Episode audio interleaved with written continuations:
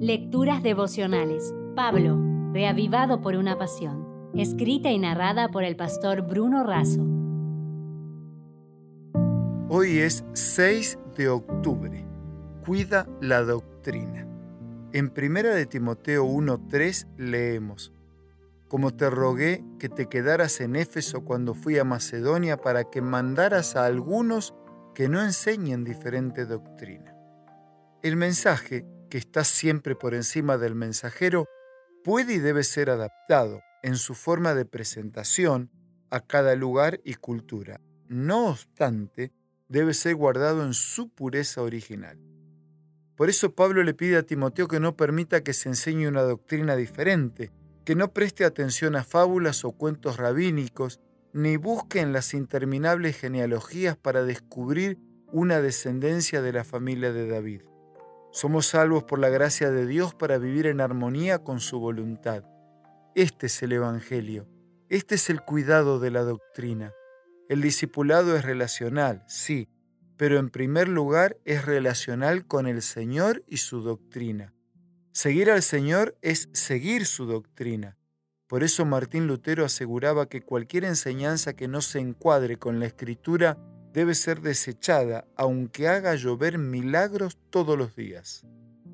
Pablo usó distintas palabras bien enfáticas, imperativas, como te mando o te encarezco, para orientar a Timoteo, para recordarle que no solo era pastor de Éfeso, sino también soldado del ejército celestial.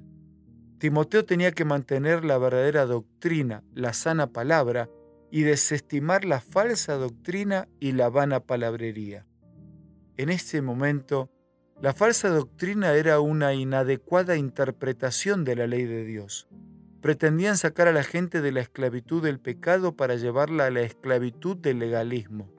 Una ley que, como ya hemos dicho, no tiene la función de salvar, sino de mostrarnos el pecado y llevarnos a Jesús. Somos salvos por gracia, que la recibimos por fe, pero la ley mantiene su vigencia y su valor. Las verdades bíblicas son el corazón del cristianismo. Si permitimos la entrada de falsas doctrinas, distorsionamos el mensaje. Cuando respondemos de forma irreverente, blasfemamos, cuando publicamos una teoría controvertida que se opone a la verdad bíblica, nos hacemos herejes, y cuando renunciamos o abandonamos la fe, caemos en la apostasía. Si no nos oponemos a la falsa doctrina, la aprobamos. Si no defendemos la verdad, la negamos. La falsa doctrina puede disfrazarse de tradición, experiencia personal, sentimientos y opiniones propias decía John Owen, si las revelaciones privadas concuerdan con las escrituras, entonces son innecesarias. Si no concuerdan, entonces son falsas. Es así porque, en definitiva, decía Martín Lutero, no es la iglesia la que debe determinar lo que enseña la escritura, es la escritura la que determina lo que enseña la iglesia. Si desea obtener más materiales como este, ingrese a editorialaces.com.